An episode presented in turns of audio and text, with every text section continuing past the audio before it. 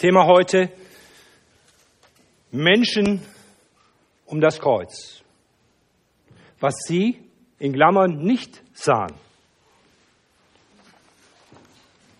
Beachtlich in unseren Texten zu sehen, was da steht über das Sehen der Menschen. Unser Text heute ist aus dem Lukasevangelium. Wir haben schon einen Teil gelesen. Jetzt Kapitel 23, Vers 32 bis 49. Es wurden aber auch andere hingeführt, zwei Übeltäter, dass sie mit ihm hingerichtet würden. Und als sie kamen an die Stätte, die da heißt Schädelstätte, kreuzigten sie ihn dort und die Übeltäter mit ihm, einen zur Rechten und einen zur Linken. Jesus aber sprach, Vater, vergib ihnen, denn sie wissen nicht, was sie tun. Und sie verteilten seine Kleider und warfen das Los darum. Und das Volk stand da und sah zu. Aber die Oberen spotteten und sprachen, er hat anderen geholfen, er helfe sich selber. Ist er der Christus, der Auserwählte Gottes? Es verspotteten ihn auch die Soldaten, traten herzu und brachten ihm Essig und sprachen, bist du der Judenkönig, so hilf dir selber. Es war aber über ihm auch eine Aufschrift, das ist der Judenkönig. Aber einer der Übeltäter, die am Kreuz hingen, lästerte ihn und sprach, bist du nicht der Christus? Hilf dir selbst und uns. Da wies ihn der andere zurecht und sprach, und du fürchtest dich nicht vor Gott, der du doch in gleicher Verdammnis bist? Wir sind es zwar mit Recht, denn wir empfangen, was unsere Taten verdienen. Dieser hat nichts Unrechtes getan. Und er sprach, Jesus, gedenke an mich, wenn du in dein Reich kommst. Und Jesus sprach zu ihm, wahrlich, ich sage dir, heute wirst du mit mir im Paradies sein. Und es war schon um die sechste Stunde und es war eine Finsternis über das ganze Land bis zur neunten Stunde und die Sonne verlor ihren Schein und der Vorhang des Tempels riss mitten in zwei. Und Jesus rief laut, Vater, ich befehle meinen Geist in deine Hände. Und als er das gesagt hatte, verschied er. Und als aber der Hauptmann sah, was geschah, pries er Gott und sprach für wahr, dieser ist ein frommer Mensch gewesen. Und das alles Volk, das dabei war und zuschaute, sah, was da geschah, schlugen sie sich an ihre Brust und kehrten wieder um. Es standen aber auch all seine Bekannten von ferne, auch die Frauen, die ihm aus Galiläa nachgefolgt waren und sahen das alles.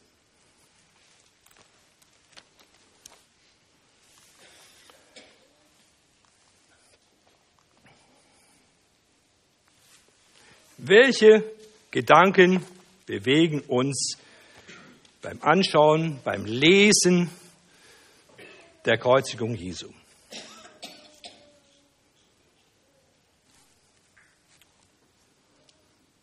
Vielleicht Mitleid, weil er so unmenschlich, grausam leiden musste. Zorn, weil Menschen einen anderen so grausam quälten und töten. Ekel, wegen der Grausamkeit der Hinrichtungsart, Unverständnis, weil ich nicht begreife, warum dieser Kreuzestod für mich und alle Menschen so wichtig sein soll. Eine gewisse Gleichgültigkeit, weil alles schon so lange her ist und ich die Geschichte schon so oft gehört habe. Oder was bewegt uns?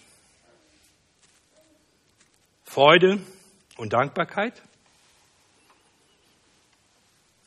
Ich hätte gerne an der Tür heute Lesehilfen oder Anschauungshilfen. Ich habe auch so ein Ding verteilt zum Anschauen, zum besser hinschauen.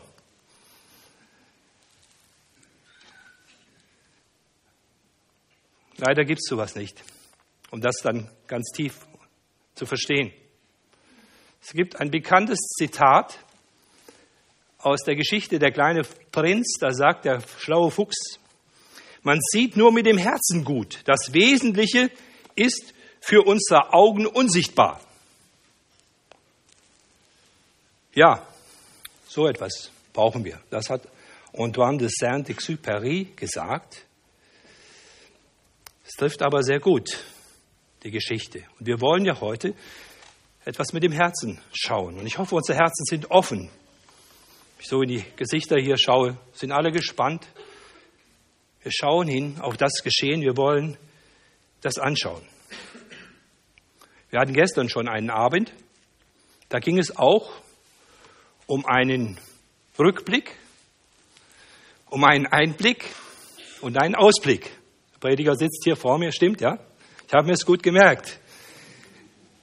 Und ich habe hier gesessen und habe gedacht, Herr, gib mir auch so drei Stichworte. Hat ja mal jemand gesagt, eine gute Predigt sollte drei Punkte haben. Also drei Punkte haben wir schon mal. Mir, kam auch, mir kamen auch drei Stichworte in den Sinn. In Bezug auf dieses Schauen mit dem Herzen. Ich habe es von Gott erbeten und ich war selber froh und erstaunt, um was es da geht. Es geht um eine Übersicht, um eine Herzenssicht heute und um eine Einsicht. Es geht wieder um das Sehen, um das Schauen und wir haben auch schon vorhin bei der Textlesung gemerkt, wie viel von dem Sehen da die Rede ist und wie unterschiedlich das auch war. Diese Geschichte ist voller Überraschung. Fangen wir mal an mit der Übersicht. Wir kommen um drei Uhr zusammen. Das ist die Stunde des Todes Jesu. Wir lesen auch von Naturphänomenen. Wo es nachmittags, wo es mittags am hellsten war, war es dunkel, sagt die Bibel. Von zwölf bis drei Uhr war es dunkel. Die ganze Schöpfung nahm Anteil an dieser wichtigsten Geschichte der ganzen Welt der Tempelvorhang, dieser schwere Vorhang, zerriss in anderen Berichten von oben nach unten. Äußerst interessante Geschehnisse. Was war da passiert? Da war das Abendmahl an diesem Donnerstagabend, aber es war keine ruhige Nacht für Jesus. Die Jünger gingen über auf die andere Seite der Stadt durch das Kidron-Tal am Fuße des Ölbergs in einen Garten, um dort zu übernachten. Und dann kamen die, die Jesus verfolgten. Und Jesus wurde verraten, wurde festgenommen und es kam zu einem ersten, zu einem ersten Verhör. Jesus wurde schwer geschlagen. Das war keine leichte Nacht, die von Donnerstag auf Freitag. Mit solchen Wunden an, äh, schläft sich, glaube ich, nicht gut. Es war hart für ihn und morgen sehr früh war das Synhedrium, die jüdischen Führer wieder zusammen, um zu verhandeln um ihre Strategie zu besprechen, um Jesus anzuklagen. Sie durften aber keinen, niemand zu Tode bringen. Das Israel war besetzt und die Römer hatten das Sagen und alle Todesurteile konnten nur von ihnen gefällt werden. Deswegen auch der Pilatus, war der Pilatus so wichtig. Der war aber auch sehr unsicher. Er hat nochmal den Herodes konsultiert und Jesus nochmal zum Herodes geschickt, dem König der, der Juden damals. Jesus hat ihm einiges gesagt in sein Leben hinein, aber zu dieser Zeit steht da, er hat nichts gesagt zu ihm. Er hatte ihm schon alles gesagt.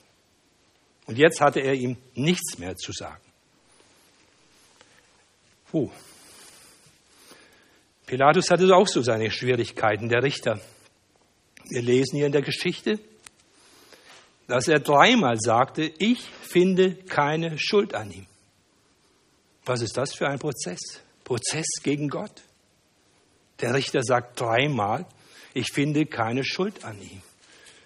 Er versucht sich herauszuwinden, er versucht einen anderen, einen, einen Verbrecher dahinzustellen. Das Volk sagt, nein, den wollen wir nicht, wir wollen diesen Jesus, dass er gekreuzigt wird.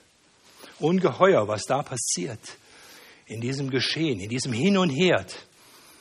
wie dieser Jesus dort steht und was da passiert. Die Bibel gibt uns viel Information. Wir können viel anschauen über Jesus in der Übersicht. Es sind sehr interessante Details über Jesus da gesagt, wie er geredet hat, wie er geschwiegen hat, was er bei den wenigen Reden noch gesagt hat. Er hat Zitate aus dem Psalmen gebracht vor allem. Da sein Schicksal gesehen. Unsere Lebensberichte sind ja am Schluss meist ziemlich kurz. Er wurde schwer krank, er starb und da war Schluss. Das ist ganz anders bei Jesus. Die Mitte der Bibel ist Jesus und die Mitte der Geschichte von Jesus sind die letzten Stunden seines Lebens, das, was wir anschauen. Hier. Zwei Fünftel des ersten Evangeliums Matthäus, zwei Drittel des zweiten Evangeliums Matthäus Markus, also ein Drittel des dritten Evangeliums Lukas und die Hälfte des Johannesevangeliums berichtet über die letzten Stunden von Jesus, über seinen Tod und über seine Auferstehung. Welch ein Fokus, wie wichtig gerade diese Ereignisse, wenn man das liest, kann man da große Entdeckungen machen und sich einen Überblick verschaffen. Gott möchte sehr wohl, dass wir ganz, ganz gut hinschauen. Das machen wir jetzt ein Stück weiter. Und ich hoffe, wir sind neugierig, auch heute ein Stück weiter zu schauen.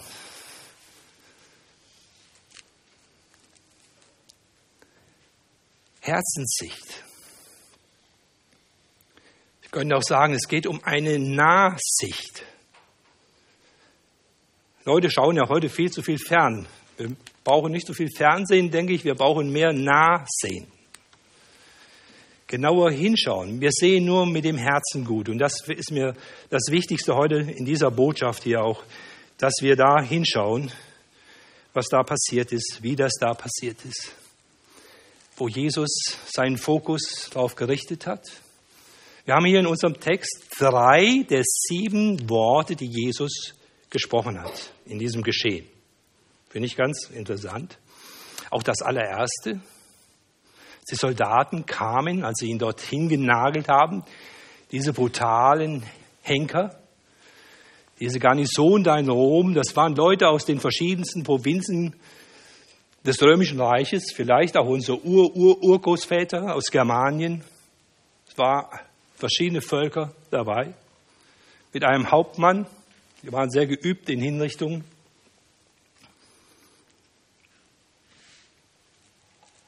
Und da lesen wir da einiges davon. Und Jesus sagt, Vater, vergib ihnen, denn sie wissen nicht, was sie tun. Er betet für seine Feinde, für diese, die ihn da so grausam hinrichten. Nicht gerufen, wo ist denn der Petrus? Wo sind denn meine Freunde? Und was weiß ich, was er alles hätte sagen können? Er sagt das, was allernotwendigst war in dieser ganzen Geschichte und warum er gekommen war. Es geht um die Vergebung von Bosheit, von Sünde.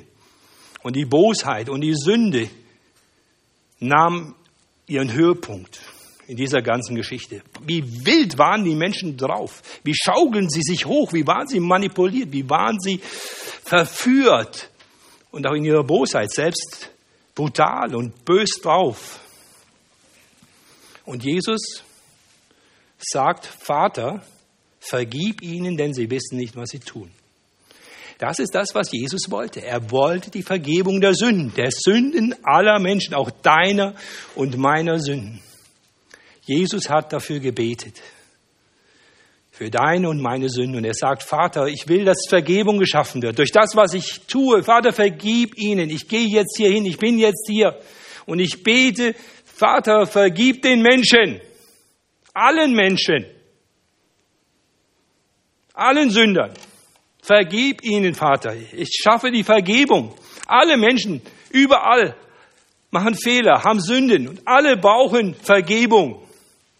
Und Jesus wusste das und das wollte er aus der Welt schaffen und da wollte er eine Lösung schaffen. Deswegen hier dieses Wort. Ungeheuerlich, Wir sehen nur mit dem Herzen gut. Jesus widmet sich einzelnen Menschen, zwei neben ihm, zwei Verbrecher. Erst wohl ein bisschen beide schlecht drauf, verwirrt. Dann auf einmal sagt der eine, Herr, vergib uns. Die anderen sagen, komm, hilf dir. Die verspotten ihn. Dann auch der eine sagt, ja, er soll uns doch helfen. Und dann sagt der eine Verbrecher, er kommt zu einer Einsicht, zu einer Herzenssicht. Er merkt, hier ist was anders. Er spürt das in seinem Herzen. Dieser hat doch nichts Unrechtes getan. Und er sagt, wir empfangen, was unsere Taten wert sind. Wow, welch eine Einsicht da in dieser Situation. Und noch was. Herr, denke an mich. Herr, denke an mich. Er wendet sich an Jesus um Hilfe in seiner Not. Und Jesus antwortet spontan. Dieser. Du wirst, du wirst heute mit mir im Paradies sein. Deswegen ist Jesus gekommen, um solche Menschen zu helfen.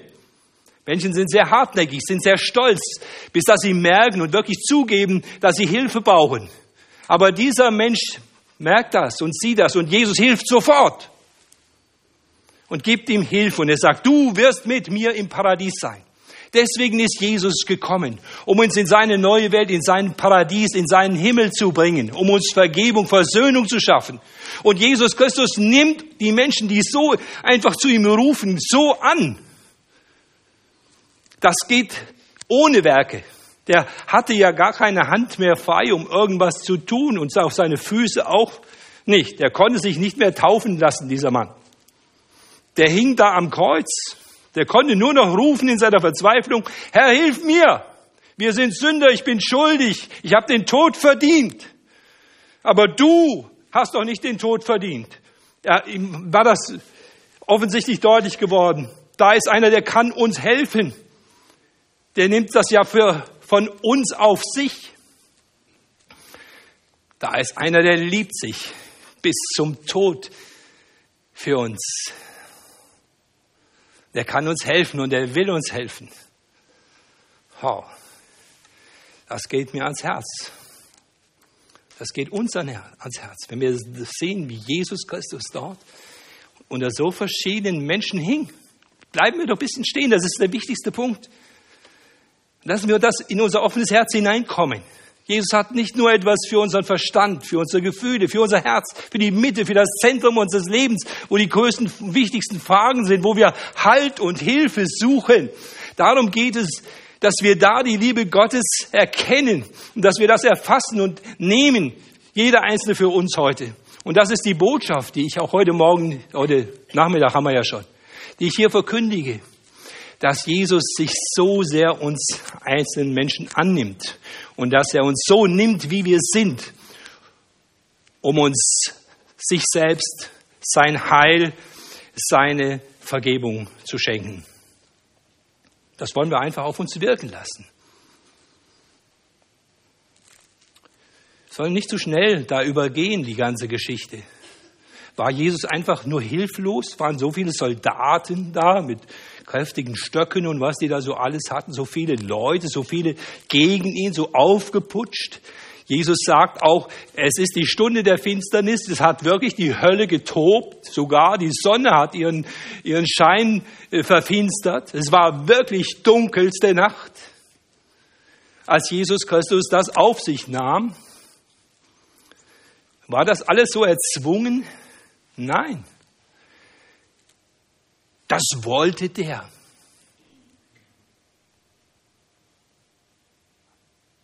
Die Nägel haben den nicht festgehalten.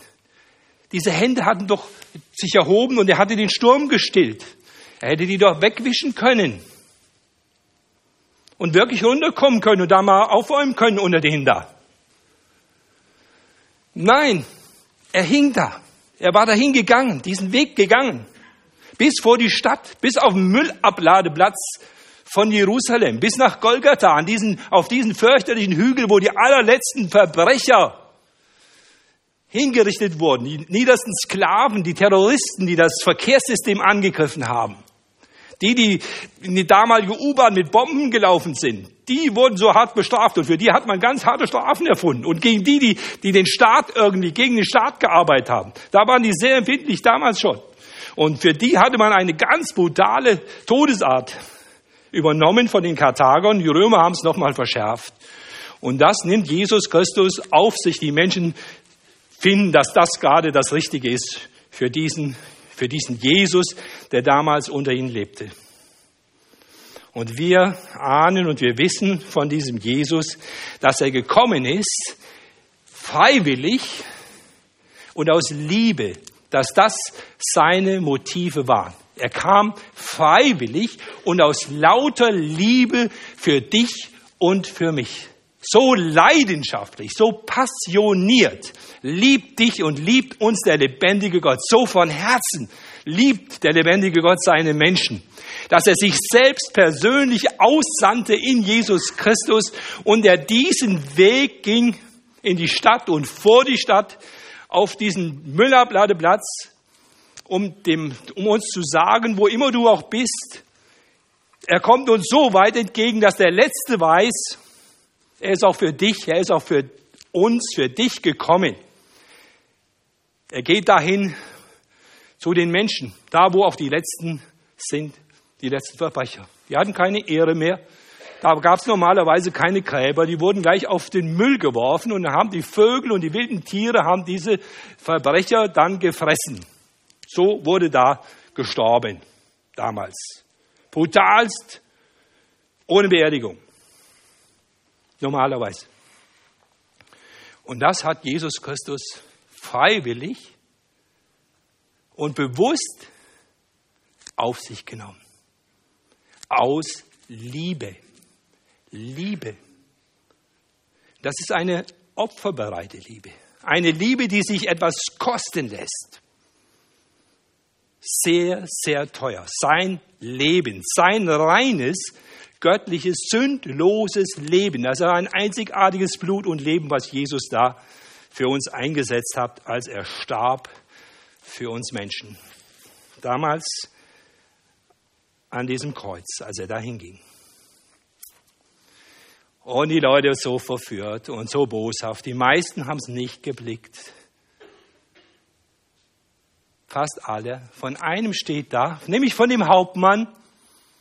Das haben wir auch gelesen in unserem Text. Der merkt, es ist was anderes. Als der Hauptmann sah, was da geschah, pries er Gott und sprach, für wahr, dieser ist ein frommer Mensch, ein Gerechter. Andere Übersetzungen sagen, der ist von Gott gekommen, der ist anders, das hat er ganz klar gesehen und gemerkt.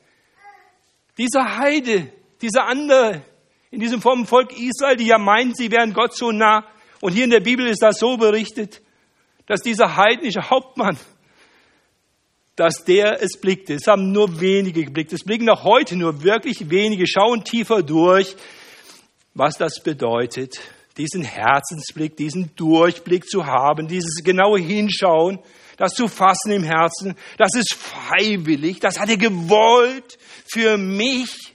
Ich bin wirklich geliebt von dem lebendigen Gott durch und durch, so wie ich bin, kann ich zu ihm kommen, nimmt er mich an.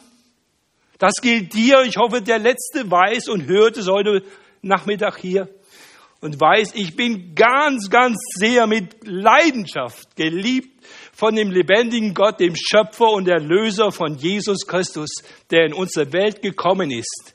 Und diese Liebe, die ist kein Deut weniger gekommen, die ist ewige Liebe, das ist ohne Verfallsdatum, ist noch immer so intensiv. Jeder Einzelne hier darf wissen, der lebendige Gott liebt mich so mit solcher Leidenschaft wie damals, als Jesus Christus diese ungeheuren Dinge für uns, für mich getan hat. Herzenssicht und noch Einsicht.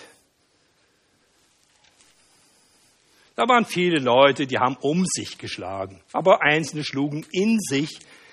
Und auch dieser Hauptmann zum Beispiel oder dieser eine Verbrecher, der merkte, bei mir stimmt etwas nicht, ich brauche das unbedingt.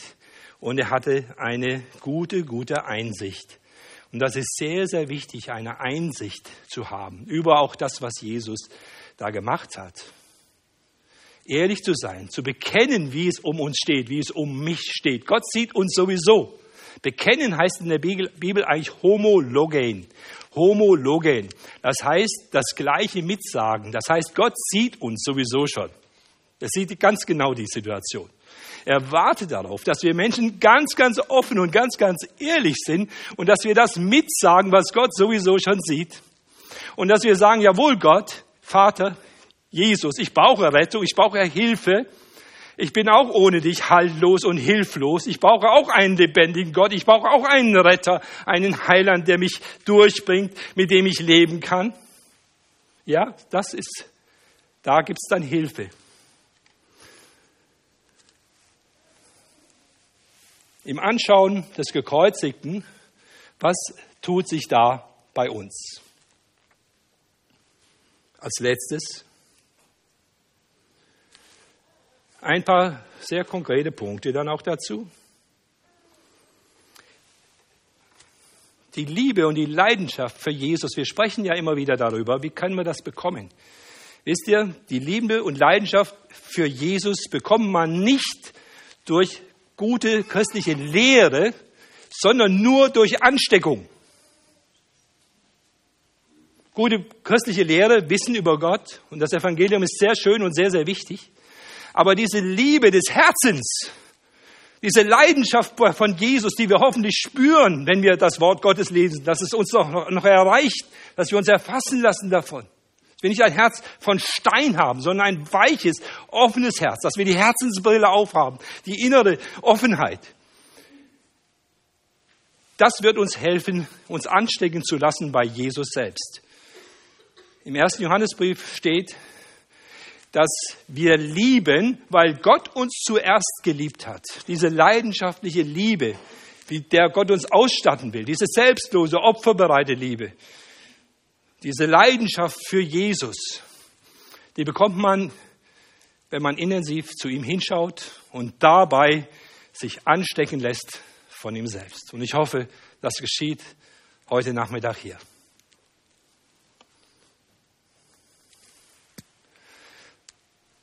Überfließende Freude und Dankbarkeit. Das haben heute auch schon welche hier im Gebet ausgedrückt, hat mich gefreut. Paulus hat gesagt, das Wort vom Kreuz ist mein Ruhm. Ich erzähle immer wieder von diesem, von diesem Jesus, von diesem Gekreuzigten. Die Leute haben damals in Korinth, wo er das gesagt hat, oder dann ist er nach Athen gegangen, dann hat er auch von Jesus erzählt. Dann haben die gesagt, wo ist dieser Lotterkerl, dieser Penner dann hergekommen, was der hier uns erzählen will? Da haben sie ihn verspottet, dieser da von Tarsus, was ist das denn für eine Uni, dass der da zu uns kommt und will uns hier was erzählen, uns schlauen kriechen. Paulus sagt, ich erzähle euch von Jesus. Mein lebendiger Gott und Herr ist in Jesus gekommen, der gekreuzigte und der Auferstandene. Davon hat er die ganze Zeit erzählt. Die Menschen haben gelacht, die konnten das teilweise nicht verstehen, die konnten nichts damit anfangen. Und er war immer noch davon am Reden. Er sagt, das ist mein Ruhm, das ist meine Freude. Eine Menge Muslime, mit denen ich auch hier immer wieder spreche in München, die sagen, was ist das denn für ein Gott, so ein Propheten, dass der den so kläglich dort, oh, ich will nicht ein schlimmes Wort sagen, so sterben ließ. Ja? Das ist wirklich schändlich, was da passiert ist, oder? Dieser Jesus, dieser Retter, der so viel gesagt hat, dann auf einmal stirbt er so. Etliche haben gedacht, jetzt ist sowieso alles aus. Der hat sich geirrt. Spinnt der oder ist er wirklich das, was er gesagt hat? Es gibt nur die zwei Gründe, die zwei Alternativen. Das hat der schlaue Professor C.S. Lewis auch mal gesagt. Man kann nicht nur Jesus einen guten Menschen halten, für einen guten Menschen halten. Entweder er war wirklich Gott oder er hat sich maßlos überschätzt in dem, was er gesagt hat. Er hat nämlich steile Aussagen gemacht auch über seinen Tod und über seine Auferstehung und dass er von Gott kommt und dass er die Sünden der Welt trägt. was er alles gesagt hat, das war ungeheuerlich. Und wenn das stimmt, dass wirklich nicht die Nägel ihn gehalten haben, sondern dass er das freiwillig wollte, für dich und für mich, dann ist das nicht Schwäche, sondern das ist äußerste Stärke der Liebe, das so zu machen und so zu leiden und so aufzuerstehen. Haben wir es? Wenn das stimmt, dass der das freiwillig wollte, dass er das wirklich aus Liebe gemacht hat, diesen Kreuzesweg zu gehen. Es fing ja schon an, als er geboren wurde, da wollte man ihn nicht. Dann musste er fliehen und was da so alles war. Es war schwierig für ihn, sehr, sehr schwierig für Gott, für Jesus in unserer Welt. Aber er hat es gemacht.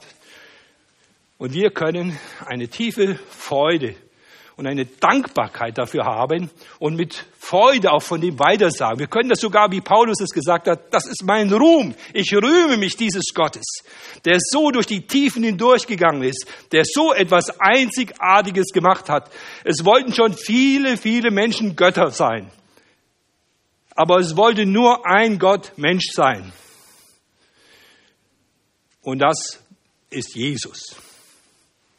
Das der Unterschied zwischen allen Religionen. Wir haben nicht Religion. Ich hasse Religion. Ich liebe Jesus und diese persönliche Beziehung und das, was er getan hat. Es ist nicht das, was die Menschen gemacht haben, sondern das ist das Entscheidende hat Gott gemacht. Die Befähigung zu wachsender Heiligung, weil Jesus Christus sein Blut gegeben hat, das haben wir gestern besonders angeschaut sein reines Blut für unsere Unreinheit, für die Vergebung der Sünden.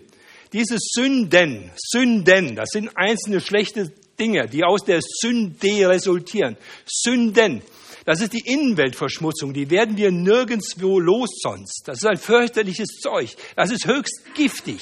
Vor allem schneidet das sogar die Beziehung zu Gott kaputt. Deswegen ist die Sünde so brutalst und so einzigartig böse und tödlich und schlecht ist wie Kohlenmonoxid.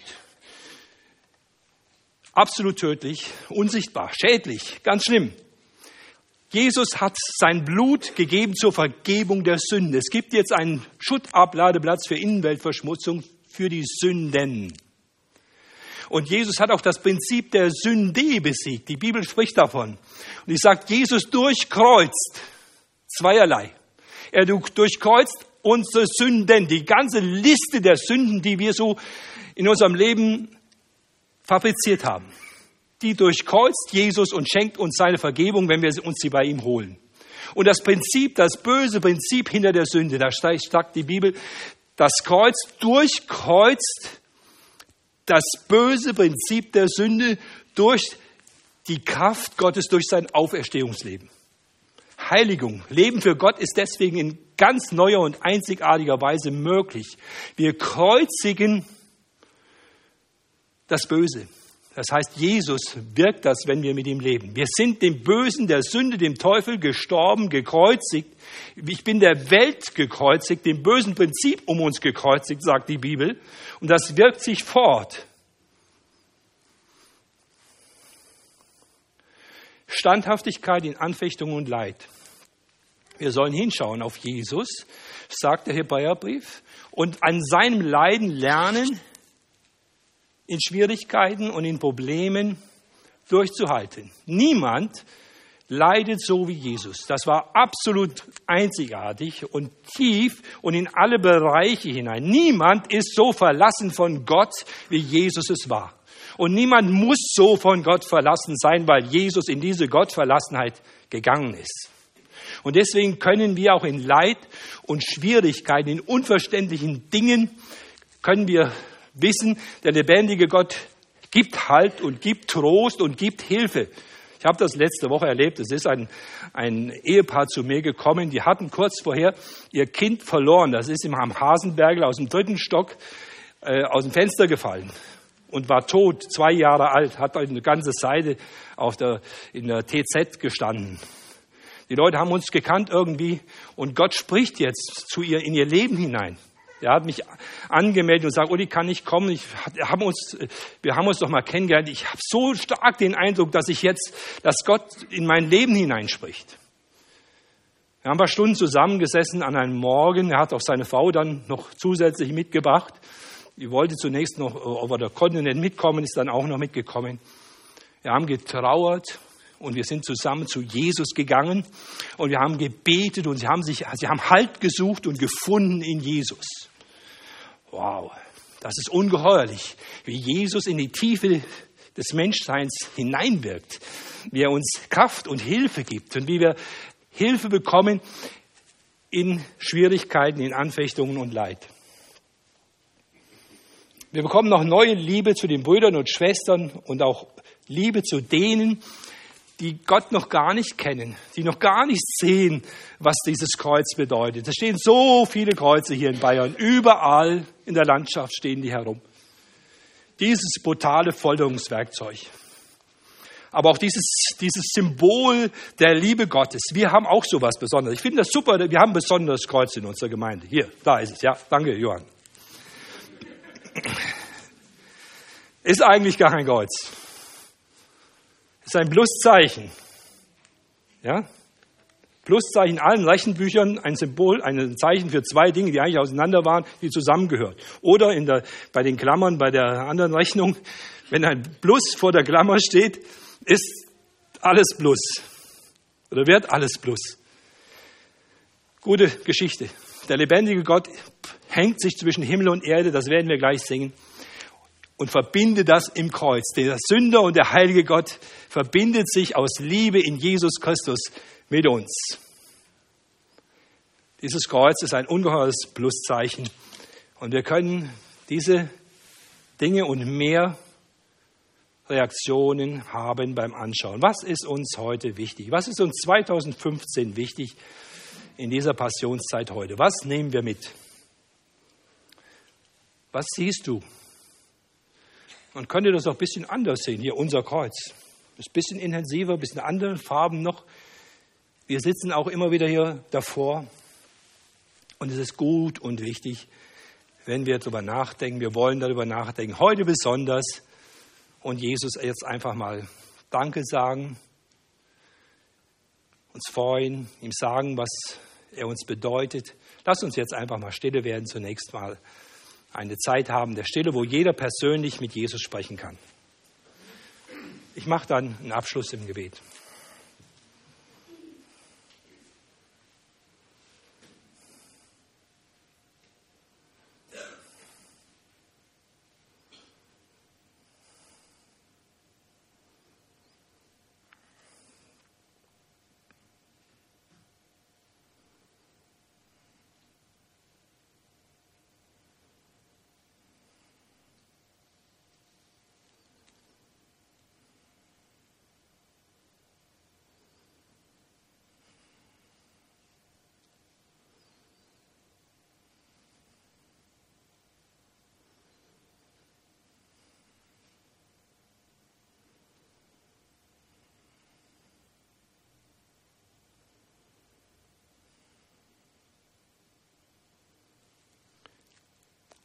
Lieber Herr Jesus Christus, das ist ungeheuerlich,